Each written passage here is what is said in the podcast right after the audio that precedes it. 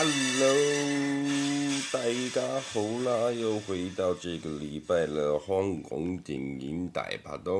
是的，没错。上个礼拜呢，和大家聊完的经典的武侠电影《新龙门客栈》之后，哈，不晓得各位听众有没有去听呢，还是去看的？回味一下这个经典武侠味儿，是不是？那上个礼拜啊，今天声音有点哑，因为前两天中秋节都在烤肉啊，讲话都喊得太大声了。今天这礼拜比较沙哑。那这个礼拜，上个礼拜有跟大家先预告了，这一周和大家聊的就是在二零一一年哈，徐克导演他再次翻拍的这部《龙门飞甲》。那《龙门飞甲》呢，这一部是基于它故事设定是设定在大概新龙门客栈剧情的三年后了，但由于十年的时间已经过去，我讲现实生活的十年了，所以演员们大部分除了导演徐克没有换以外。演员大部分都换了人了，原本由梁家辉所扮演的周怀安呢，这一次是找到了功夫皇帝李连杰来饰演。那名字他的姓也改了，从周怀周怀安变成了赵怀安了。那张曼玉的这个金镶玉的角色哈，也从张曼玉变成了我们内地的演员周迅所饰演。那戏里面他的名字也变也变了，从金镶玉变成了叫林艳秋。虽然说我不晓得为什么要做这种名字的改变、改更动了，但大部分的资料都是说，哈，龙门飞甲基本上就是龙门客栈的三年过后的剧情。那这部片呢，是我目前看到它是华语电影史上啊第一部三 D 效果的武侠电影。三 D 效果，当然我们大家都知道，在那个年代，两千年后段左右是非常流行三 D 电影的，尤其那时候的好莱坞电影也是三 D 当道啊。什么阿凡达啊、三 D 食人鱼啊、布拉布拉等等之类的。那这一部《龙门飞甲》呢，就是作为我们华语电影史上第一部三 D 的武侠电影，那就被徐克导演鬼才徐克给拍了出来。那想当然了，如果你既然是利用了三 D 的特技、三 D 的技术的话，要让观众们体验出有很完美的三 D 体验的话，哈，基本上徐克导演啊和这一部片的武术指导，武术指导是袁彬。他就设计出了里面有很多的武术对决对招，都是用很多的飞镖啊、飞针啊这种飞来飞去、飞来飞去的这种武打场面来体现三 D 的临场感啊。那以好的方向来来说呢，在当年哈算是非常的新颖，非常新颖，那也非常的有视觉效果的冲击跟创新。但就另外一个层面来讲，比方说像是我这种人，我们从小就习惯这种。看八零九零年的那种硬桥硬马式的拳套拳啊，碰拳碰拳，脚踢脚这种实打实的武术套招，这种看得太习惯了。对于太多那种飞镖啊、飞剑的对打，老实说啊，看久了我有真的那么的一点不习惯。就是说你可能会少一个味道了，少那种拳碰拳那种热血对打的镜头。但老实说，确实在两千年之后的武打片啊、武侠片啊。其实本来就有一点赶不太上我们讲八九零年代那个那个时候的武打片的原因很简单的，因为香港的武打明星哦，在那个时候就已经到了一个青黄不接的年代，能打的，年纪都越来越大，比方成龙、洪金宝啊、李连杰啊都有岁数了，所以在武打的上上面设计的对决都会比较少。那比较年轻辈的基本上也没有一个几个能顶上来的了，能讲得上名的武打还算好看的，我看到目前哦也只有。安志杰，安志杰这个算是新的武打演员，那但是安志杰的武打生涯哈，似乎也一直都不，他的从不要讲武打生涯，他的从影生涯一直也都好像不是这么的顺利。那李连杰在拍这部《龙门飞甲》的时候，其实也四十几岁了，所以在打的方面，老实说真的是有点薄弱了一点啊。但在这其实不太影响这部片的，因为这部片本来就是主打三 D 的电影。所以在当年的那个时候，还是以剧情的需要跟 3D 的效果为主要的目的来拍摄这部《龙门飞甲》了。那就像刚刚讲，参与拍拍摄的演员啊，卡司非常坚强，有李连杰、周迅，那其他还有内地的演员啊，陈坤、李宇春。那我们台湾演员也有范晓萱跟桂纶镁的这些比较新进的演员加入啊，替这部片加分了不少。那在看这一部片的刚开头的时候，我其实就有一点被震撼到，也不是说震撼啦，就有一点那种情怀又回来的感觉，因为它一开始的配乐几乎就是跟《新龙门客栈》的开头一样，直接就是使用经典的小刀会序曲，武侠界的 BGM 啊，顶天级的 BGM 小刀会序曲。而且他这一部新的小刀会序曲，它的编曲上有更华丽、更磅礴的那种体现，完全体现出来武侠电影该有的那种武侠气势。另外还有这种新的电影里面这种创新感，两种元素的融合，哈，我们只能讲音乐的魔力啊，真的非常的不简单。那这部《龙门飞甲》主要的反派也从东厂变成了西厂。上集有提到哈，在明朝那个时候，朝廷内最主要有势力的单位不是东厂的话，就是西厂了。而在历史上，西厂的成立也是非常偶然的。我们我大概查了一下，在那个时候，成化十二年的时候，成化十二年间呢，有一个道士李子龙，他以左道为他的驰名一时。那在当时有很多的亲信帮助之下，这个。道士李子龙就有机会登上万岁山去观察他们的内功，然后被锦衣卫发现。被锦衣卫发现之后，就传出有李子龙有想要杀皇帝的这种意图，所以他就被当场被就地正法了。那那时候的皇帝呢，得到这知道这件事情之后，就大为紧张啊，疑神疑鬼，认为啊妈，现在到处都充满了危险，怎么办？他觉得东厂失职了，为了避免类似的事情再发生哈，然后就。有宦官汪直，他呢在那个时候就从锦衣卫里面啊选了很多人，乔装成平民去出宫去查探一些消息啊，刺探之后，那之后呢，汪直就得到了这个明宪宗皇帝的宠幸，便设立了一个新的特务机构，就是西厂。西厂就在这个时候所诞生的。那他的权势在那个时候还是高于锦衣卫跟东厂之上的。那但是在成化十八年之后呢，宪宗皇帝得到了知道了汪直的一些私下的一些恶行啊，于是他就马上下旨废了西厂。那西厂呢，在这些东厂啊跟锦衣卫之间，它的围棋的时间就是他们有在运作时间算是最短的。那影响力哈，在掌握于权力的这一方面，其实基本上跟。在明朝有很长时代的东厂的时候，是是不太能相提并论的。它算是一个彗星般的存在，出场即亮眼，但是稍纵即逝，不长久的一个概念。那这个故事的一开头呢，就有点在呼应新龙门客栈当年的那个感觉，一样是由万恶的东厂在执行私刑，准备要处死这个忠臣的画面所开始。但这一边就有一个很令人眼睛为之一亮的大咖客串演出啊，没错。就是老武打演员刘家良的出现，他饰演这个东厂的厂公万公公，那正在处死这个忠臣。那当好，那我看到时候，其实我也开心的想，因为在当时也很久没有看到刘家良出来在演电影客串电影的，所以看到他来客串这个新龙门飞甲哈，其实让人非常的惊喜。这刘家良啊，大家不知道的，我这边跟大家讲一下，他就是当年的那个少林搭棚大师啊，三十六坊的那些老少式的武打演员。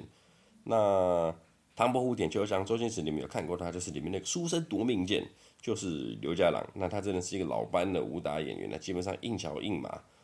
他是有真功夫的了。但是他这时候啊，其实已经很老了。他在客串这部片的时候年事已高，所以很多的动作基本上都是用替身出演，或者是 CG CG 特效的效果给演出了。那就在东厂准备要执行这个私刑的时候，被不速之客闯了进来，要劫法场。那劫法场的带头大哥呢，就是李连杰饰演的赵怀安，他带来两个伙伴啊，就杀进去法场了，便顺利的救走原本要被处死的忠臣，然后也杀死了这个刘家良饰演的这个厂工啊，才知道原来在龙门客栈的的故事之后啊，赵怀安他其实就一直在暗地里杀了不少东厂的人，跟救了也很多不少准备要被东厂陷害的人，算是非常正义的侠客啊。难怪哈，三年前的那个时候，曹少卿、曹公公啊，就在那个时候就一心想要杀死周怀安。原来一切都是有原因的，因为以赵怀安的身手啊，跟他的个性啊，他绝对是不会放过东厂的恶行的。所以在这三年间呢，赵怀安确实和他的一些志同道合的江湖伙伴啊，都在诛杀东厂。然后诛杀诛杀，杀了好多人之后，其中一个英雄好汉就还感叹道：“哎呀。”现在这个朝廷政治之事沦落到他们这些江湖的武林人士还要来帮忙维持维持这个不公的正义，真是太讽刺了。好官呢都不愿意在朝廷效力，那宦官呢却一直在夺权当道，这非常的讽刺啊。而就在东厂的这个由刘家良饰演的厂工被赵怀汉杀死之后，紧急的东厂啊，非常每个人都很紧张，他们干部就暗地准备要来开会，来讨论到底要怎么处置赵怀安，跟他们后续要如何善后。那这个时候他们在开会的时候呢，我们的本片的大反派啊，西厂的厂工就出现了。那这个西厂的厂工呢，名字就叫做羽化田，哇，这个名字相当好听。那饰演羽化田的这个角色呢，就是由内地的演员陈坤所饰演的。那这个陈坤啊，他也不是一个简单的人物啊，他哈、哦，他是金毛狮王谢逊的啊，不是不是那个陈坤，不是混元霹雳手陈坤，他呢是内地的一个演员啊，叫也叫陈坤。那他那个时候跟邓超、还有黄晓明、跟刘烨，他们并称为中国四大小生的这个称号。当时他有这个。他们四四小天王的这种感觉的。那他除了在《龙门飞甲》里面饰演西厂的厂工羽化田以外，哈，他也在这一部片里面一人分饰两角。除了演羽化田以外，他还演了另外一个角色，就是混元霹雳手，不是混元霹雳手，是风里刀。这是就是一个也是江湖人士的，叫风里刀。那这个后面会再讲，这边先讲回这个羽化田。这厂工羽化田呢，他就闯进了东厂的秘密会议。当众啊，就直接对东厂的那些人拷碎了一番呐、啊，直接数落他们洗脸呐、啊，就跟他们说，区区的一个赵怀安就把你们工厂搞得鸡飞狗跳，整个东厂那么大，一个赵怀安都搞不定，告诉你，从现在开始，你们东厂管不了的事情，就都由我西厂处理。言下之意哈，他就是就西厂的羽羽化田羽公公啊，看你们东厂啊，就没冇搞看啊，西带不讲啊啦。现在哈，就是由我们西厂最红，我们当道的概念了。那那个时候的西厂哈，虽然才刚成立，但是也因为厂工羽化田跟当时的皇后有勾结啊，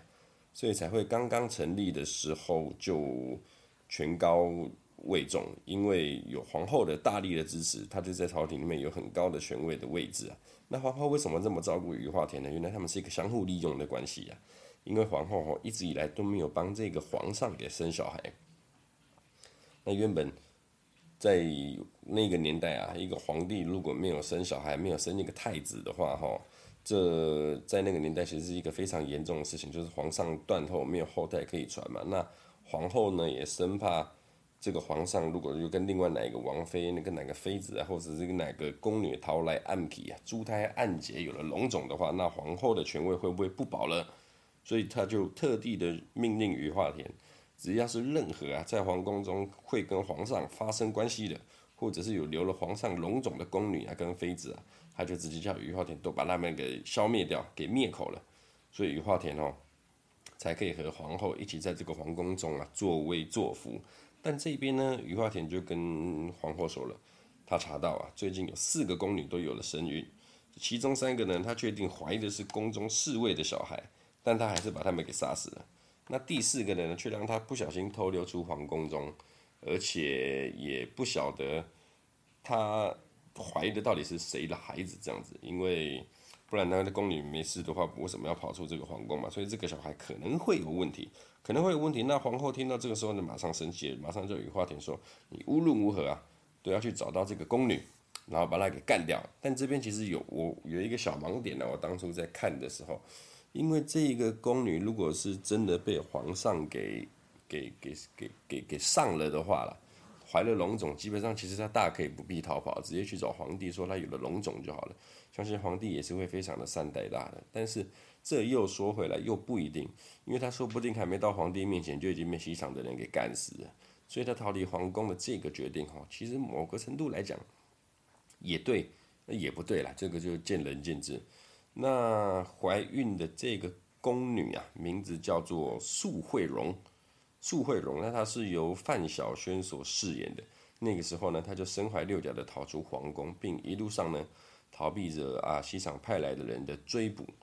但这个宫女啊，只是就一个小宫女而已，面对这么强大的西厂，哪里逃得出西厂的五指山，对吧？所以她在半路的时候呢，也被西厂给拦截到了。那就在西厂的人呢捉住了这个宫女之后呢，突然来了一位英雄，潇洒的出现了，然后并在西厂众多人的包围之下，马上解救了这位宫女。那也潇洒的带着这个宫女给离开。而在这个大侠离开的时候，还留了西厂的人一条口信，说啊，留你一条狗命，是为了让你回去通风报信。说救人的就是我，而我呢，就是赵怀安。那讲这个英雄讲出这句话之后，没想到真正的赵怀安就在后面细细的、偷偷的看着他救救人，但是也不出去跟他碰面，就觉得这个自称赵怀安救人的这个英雄无名英雄啊，就是有意要引赵怀安出现跟他见面的，没错啊。讲到这边。应该聪明的你们都知道了，这个假扮赵怀安的人啊，其实就是女扮男装的金镶玉。那金镶玉在龙门客栈事件结束之后，他就说要去找赵怀安了嘛。那个时候，那在三年之间，所以他就一直在寻找着赵怀安的踪迹。那也就一直假扮着赵怀安，以赵怀安的身份去做一些正义的事情，想办法引他出现。但是三年来，赵怀安都没有出现跟他见面，就好像在躲着他一样，不和他见面。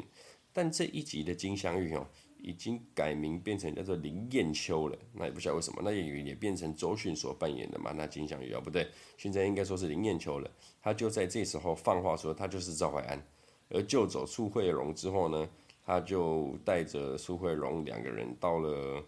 呃重新经营之重新经营之后的龙门客栈里面稍后稍作休息啦。但昔日的老板娘回到龙门客栈之后，没发现事已全非了。里面的经营者啊，都已经换人了。而店小二一上来就问说啊，客官要点什么？也帮他们上了餐具。那这个龙门客栈哈，虽然其实已经换了经营者，但是做的勾当啊，还是一样，一样是卖人肉的黑店。那这个时候，身为江湖儿女林燕秋啊，这种雕等雕虫小技哪瞒得过他？林燕秋马上就跟店家说：“哦，我们要用自己的碗筷。”那他就在这边就跟范晓萱解释了一下，这边呢，在这间客栈用餐呢。用自己的筷子呢是一招鲜，而用店家的筷子呢叫十通天。所谓十通天的意思啊，意思就是吃人肉的意思啊。意思就是说，来到这间客栈啊，如果表明我是要用自己的餐具吃饭的呢，店家啊就会知道这是内行的江湖人士，不会让他们吃人肉。那你如果就直接用店家的准备的碗筷啊给你们吃，他们就会给你人肉吃了。那就在这个同时哈。客栈里也有另外一个另外一组人马在投诉，而这一组人马呢，是一群打坦人，没错，又是打坦人了。那这一群打坦人的首领呢，是一位女生，那她是由台湾女星桂纶镁所饰演的常小文，是一个打坦人的首领啊。在这边哈，绝对不得不赞赏一下这部片的美术造型，她把桂纶镁这个气质女星哈，完美的化妆梳化成为了一个完美的打坦人。再加上桂纶镁她角色的投入啊，相当完美，造型跟演绎的代入感，在这一瞬间哈，完全不会让人觉得眼前的这个人是桂纶镁。我也是看了一阵子之后才发现是她，因为刚开始在看这部电影的时候，其实我只知道反正就李连杰跟周迅是主演嘛，其他配角我也没有非常的注意。所以当看到这个女头目出现的时候，我也是看了一阵子才越看越眼熟。我靠，这个人竟然是桂纶镁啊！真的看的时候我吓了一跳。然后啊，后面的时候。就在林燕秋跟苏慧荣进来之后，没多久，西厂的人也杀进来了。但是这边呢，就和当年的龙门客栈比较不一样。林燕秋一些人一看到西厂的人杀进来之后啊，马上就躲了起来。而林燕秋呢，就带着苏慧荣走到龙门客栈的密道去躲起来。苏慧荣这苏慧荣这时候心里面就想了：奇怪，怎么眼前的这个人对这个密栈客栈啊，对这个客栈密道这么的熟悉？就在他正觉得很奇怪的时候，镜头就到了客栈的另外一边。客栈的店小二啊，就跟西厂的人说啊，我们现在对不起，我们现在已经不收客人了，因为这边马上就要来沙尘暴了。而这个沙尘暴的灾害哈，不是一般人可以承受得住的。当地的人俗称呢是龙门黑风沙，传闻这个龙门黑风沙通过之地，寸草不生，寸地不留，可以说是超强度的克赫伯台风强度的这个沙尘暴啊。有点年纪的人哈，应该都是赫伯台风的杀伤杀伤力。那西厂这边的人呢，面对这么有杀伤力的台风到来，他也是非常的不怕，也使出了老招，重金贿赂店家，不敢，然后就跟店家说，不管死不死人，沙尘暴不沙尘暴，他们就是要在这里住就对了，甚甚至还跟店家串通啊，叫这个店家在那一群打坦人的酒菜里面下毒啊，打算毒死那群打坦人。那店家就问为什么要下毒，而西厂的人就冷冷回他一句说，有差吗？反正沙尘暴来，他们就得死了。被酒毒死，被沙尘暴吹死，其实有什么分别？其实这样讲起来哈，西厂这时候的说法也是有道理的。反正横竖都是死嘛。之后没多久呢，就到了他们的吃饭时间。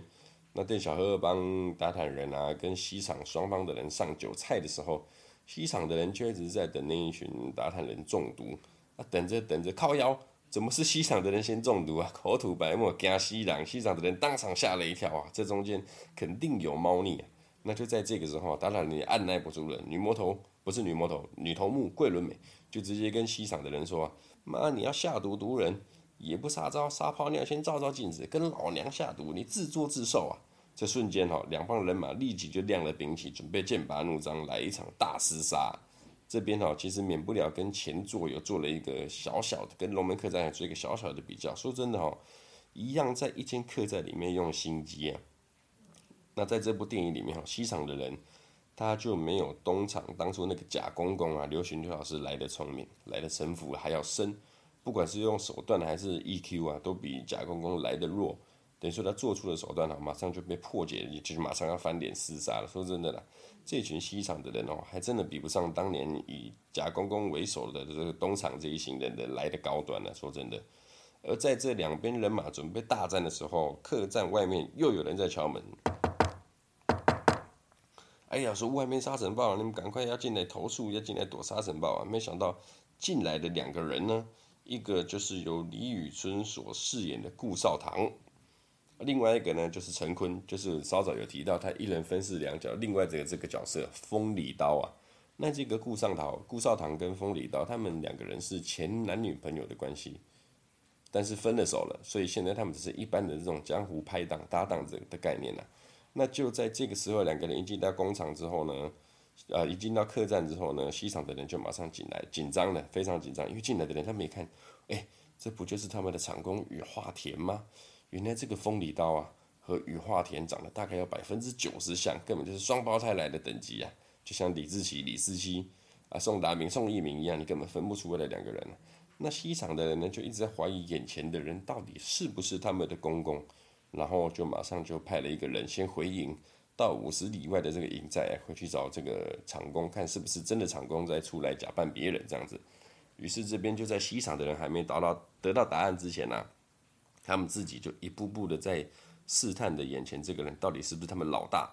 那另一边发现，原来啊，刚刚进来客栈的这个风里刀跟顾少棠啊，他居然跟打坦人还有店家的这个客栈店家店小二啊，三方人马居然是一伙的，他们是伙伴的关系啊，所以才会在西厂那个时候说要贿赂店家，要把打坦人下毒的时候，毒酒跑到西厂的饭菜里面的。原来他们本来就是一伙的，这也难怪了。那就在他们三方人马会面了之后，就马上讲出了这一部《龙门飞甲》的重点，也提出了本片的主旨啊。原来龙门客栈啊，现在的这个地址，早在好多好多年前是一个大国的首都，是一个皇宫的存在。但是在那个时候啊，被蒙古人围城攻打，攻打了一年呢，都打不下来，一直打，一直打，一直打。皇宫就终最后啊，打到最后失守到剩下最后一百零八个将士，那就在守不下的时候。他们就把宫中所有的黄金、所有钱财跟那个妇孺小孩一起封死在皇宫里面，然后不再把入口堵死。堵死之后呢，这些将士才冲出去跟蒙古人杀个同归于尽。这样子，哎，没想到之后这个皇宫就被这个龙门黑风沙这沙尘暴的来临啊，给掩埋住了，就被这个自然的天灾给掩埋住了。那他们此行一行人的这一次合作的目的啊，就是为了这个被掩埋住的宝藏而来的，并解释到了。这个龙门黑风沙，原来是每六十年就会发生一次的这个大风灾啊。那这一次风灾呢，它就会把掩埋住的风被风沙掩埋住的这些黄金财宝的皇宫的这个入口给吹开。那他们这一行人就可以趁这个时候冲进去拿宝藏了。然后他们也说到，原来三年前以金镶玉为首的龙门客栈这一帮人啊，占据的这个点，也就是在等龙门黑风暴的到来，准备拿取钱财。只是中间不晓得为什么原因。老板娘突然一火就一把火就把客栈给烧了，离开客栈，没有人知道是什么原因。那这个就呼应了龙门客栈的剧情嘛。靠，那讲到这边哈，就会比较有点爆雷了，因为我上礼拜还不敢不太敢爆雷。经过一个礼拜，观众朋友应该是有去听，不不是去听了，听完我这一集之后，应该是有去看龙门客栈了吧？没错，在龙门客栈的结局啊，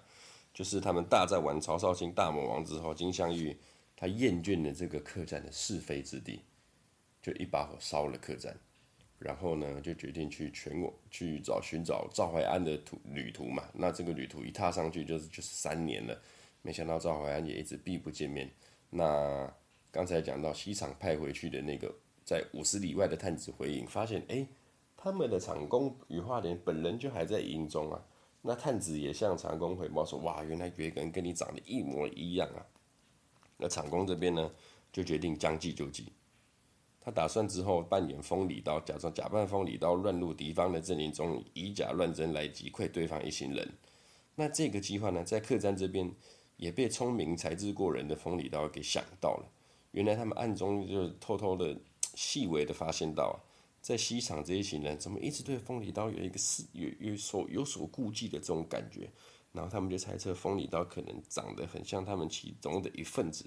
或者是他们的高层、他们的长官之类这样，所以风里刀就用一样的戏码，二人先告状，他直接呢决定先行出手，他假扮成羽化田杀进去西厂客栈所在的这个客房，直接演戏。但这时候的风里刀哦说真的，实属艺高人胆大。因为他根本就不知道对方是什么鬼什么毛，对方什么体系，就赶鸭子上架来假装自己和对方认识。这段戏哈，老实说，陈坤演得非常的精彩。这一段哈，假扮别人的这种去试探别人的戏嘛，让我想到之前呃，古天乐跟孙红雷有一起拍一部电影《独战》。那在这部《独战》里面，孙红雷也是在不太晓得对方深浅的状况一样。一个人哦，也是假扮成对方去深入敌营，然后也都是即兴发挥，非常的精彩。这部独战也是我很喜欢的作品，之后有机会再跟大家聊聊。那风里刀这边哈，也是艺高人胆大，看到眼前西厂的人，相信他会让他们相信眼前他看到的人呢，就是他们的长工。那并也照着风里刀的吩咐啊，一一掉入他们的陷阱。而风里刀这边一行人呢，就在龙门客栈里面的密道，想着要如何处理西厂这帮人。然后再拿取这个宝藏，而没想到密道在密道里面开会的时候，也意外的发现躲在密道里面的林燕秋跟素慧龙，啊，被他们发现的行踪。双方呢，因为不晓得对方的底细嘛，直接就打了起来。那打着打着，就在关键时候啊，赵怀安就现身了。那也在关键的时候解救了林燕秋。林燕秋这时候就跟赵怀安就说了：“我找了你三年，你终于肯出现在我的面前了。”之后呢，赵怀安马上就跟风里刀还有达坦人他们提出了合作，要合作一起对付西厂的人马。那其实这一波的操作哦，基本上就跟龙门客栈意思差不多了，就是一个三方对决的情况之下，在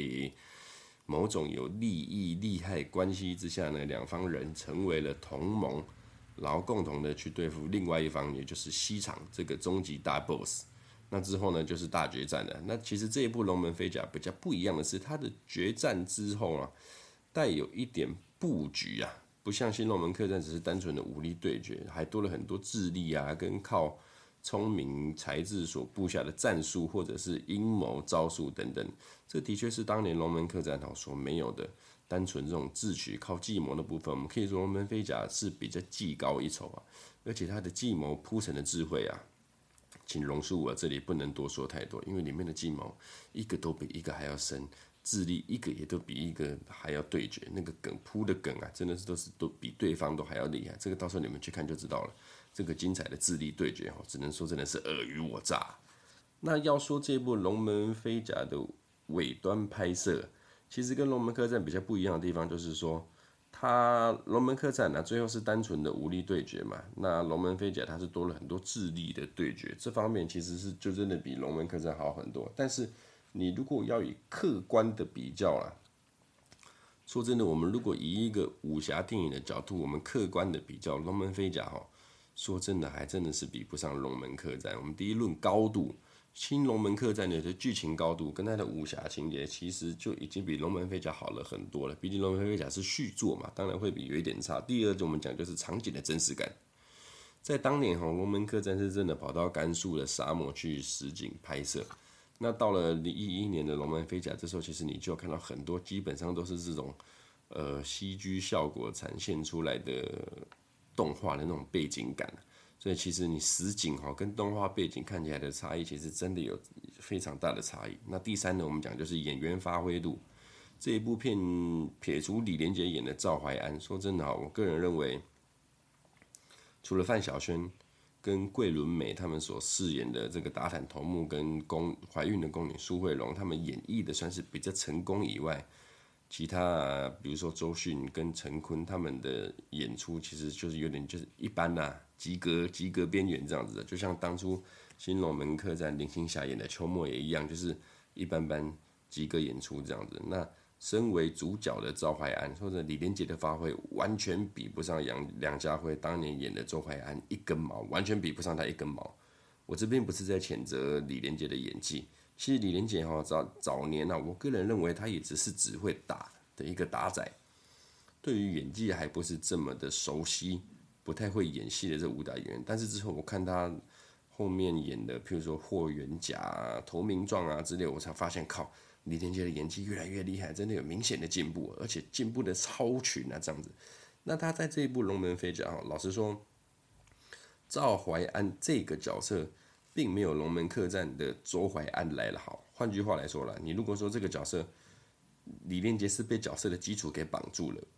如果你到了二零一一年，然后你一样找来梁家辉来演《龙门飞甲》的赵怀安，我大胆的可以跟你讲，也许我会错，但我觉得。梁家辉也没有办法重演出十年前周怀安的表现，因为说真的，在这个剧情跟故事的发挥哈，十年前跟十年后，这个周怀安、赵怀安的剧角色的那个差异度差太多了，在剧情里面，所以李李连杰哈在这边也算是一个非战之罪了。那一样的道理套在周迅上面，他所诠释的林燕秋，其实说真的已经很不错了。但老实说，你已经有一个张曼玉演的金镶玉。这么强的模板在你面前，说真的要超越是非常难的。更苛刻的说，哦，比较比较苛责的来说，你要追评分就很难了，何况是超越，对不对？那最后再来说一个武术指导的部分。当年的龙门客栈啊，武术指导有陈晓东导演坐镇，所以让整套呢武打的镜头基本上都非常的流畅，看起来非常的舒服。那这部龙门飞甲，你硬要说它的硬伤的话，可能说真的就是在。很多实际的武打镜头中，我们讲桂纶镁或是李宇春，说真的，他们有很多镜头啊。呃，虽然他们都是本色演出啦，没有替身帮忙去打，但是以桂纶镁跟李宇春的身段，老实说，我是真的吃不下去了，因为有点太粗糙。毕竟他们不是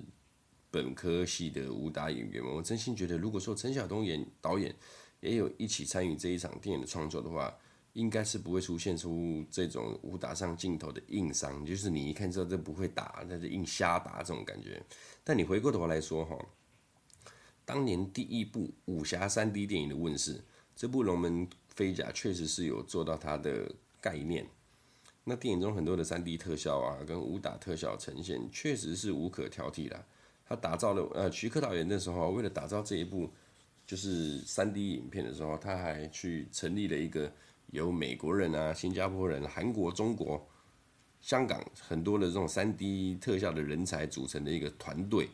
来拍这部电影。那这个这种团队在华语电影史上还是一个首例啊。而导演徐克之后呢，他为了培养中国自己的 3D 团队，他在两年的时间呢，去了很多全世界 3D 的一些很多 3D 的团队跟他们的基地去测试过很多不同的 3D 测试，一直在取经跟更新啊。这都是我在找资料时候发现的新闻了，所以你如果好奇《龙门新龙门客栈》三年后的剧情是什么呢？这个礼拜你就可以去找《龙门飞甲》这部电影来看，绝对值回票价。但唯一要提醒各位的重点就是，不光是这部《龙门飞甲》了，包含你看的所有的武侠电影，第一宗旨绝对不要把它和《新龙门客栈》相提并论打分数，因为这个太不公平，也会大大影响着你观影打分数的机制。因为这部新龙门客栈哈，在武侠电影来说真的是太高端的高高端的存在了。那龙门飞甲哈这一部算是我们开节目以来讲算是年代比较新的华语电影的。我们之前的几集基本上都在讲九零年代的电影，八零年代也有。那最近触角我慢慢也会延伸到两千年后出产的香港电影。或者是华语电影之类，很多人都说哈，香港电影在两千年之后就死了，已经死掉了。那某种程度来讲，我算是一半的认同。但是老实说，真正的两千年后，很多的香港电影也是拍出了很多不少的好作品，很多精彩作品。之后我也会慢慢和大家分享两千年后的的好作品了，还有香港八零九年代的好作品，也会跟大家一起分享。那这个礼拜呢，和大家一起。讨论的就是这一部新龙啊，不是，是《龙门飞甲》，在华语电影史上的第一部 3D 电影，徐克导演的作品。谢谢大家。